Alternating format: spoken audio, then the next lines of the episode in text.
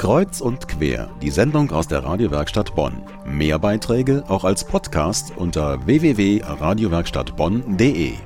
Lost Highway, Eraserhead und die Fernsehserie Twin Peaks. Jeder hat schon mal was von diesen Filmen gehört und auch der Name des Produzenten ist bekannt, ja eine Marke. Die Rede ist von David Lynch. Doch wussten Sie, dass er eigentlich Kunst studiert hat, bevor er zum Film kam und dass er auch heute immer noch malt? Im Max-Ernst-Museum in Brühl läuft seit Ende November eine Ausstellung mit Werken von David Lynch. Die sind zum ersten Mal in einem Museum in Deutschland zu sehen. Doch Vorsicht, da einige Kunstwerke ihre Wert- und Moralvorstellungen verletzen könnten, sollten Kinder und Jugendliche unter 18 Jahren die Ausstellung nur in Begleitung Erwachsener besuchen. Christian Klünter ist zum Glück schon volljährig und er hat sich die Ausstellung für Kreuz im Quer angesehen.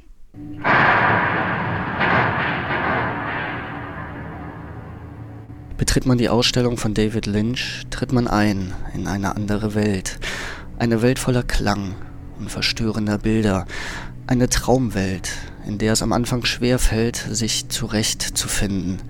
Man sucht ein wenig nach Orientierung und weiß nicht genau, was einen erwartet.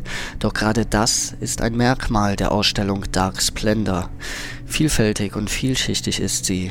Pressesprecherin Frau Foulon über die Werke von David Lynch. Man kann nicht sein Werk auf einen Nenner bringen. Das ist auch das, was ihn interessant macht. Er beherrscht äh, die Zeichnung genauso wie das Aquarellieren, die Lithografie genauso wie große Wandgemälde oder kleine Formate, wo er dann drauf kritzelt mit Bleistift und, und Kugelschreiber. Doch bei all den großen und kleinen Wandgemälden und Zeichnungen, eines fällt auf. Alle sind in gedeckten Farben, alles wirkt sehr düster, irgendwie bedrohlich, und auch irgendwie verstörend.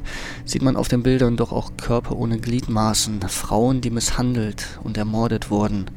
Doch ist es wirklich die Absicht von David Lynch nur zu schockieren? Was macht den Reiz des Düsteren aus? Warum ist alles so dunkel?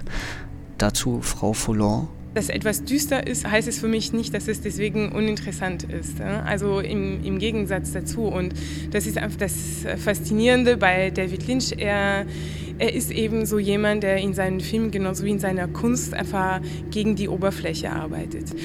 Die Maske ist einfach immer sehr wichtig. Nur, was steckt dahinter? Das ist einfach das Interessante. Und das ist genau das, was David Lynch dann auch herausarbeitet. Also sein, seine Absicht ist nicht zu schockieren. Das ist nicht seine Absicht. Seine Absicht ist eher einfach zu sehen, was ist im Inneren. Und im Inneren ist nicht immer alles hell und sonnig.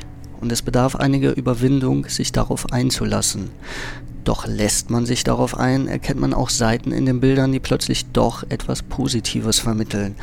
Ein Blick eben hinter die Kulissen. Vieles ist doch nicht so heil, wenn die Fassade erst einmal zerbricht.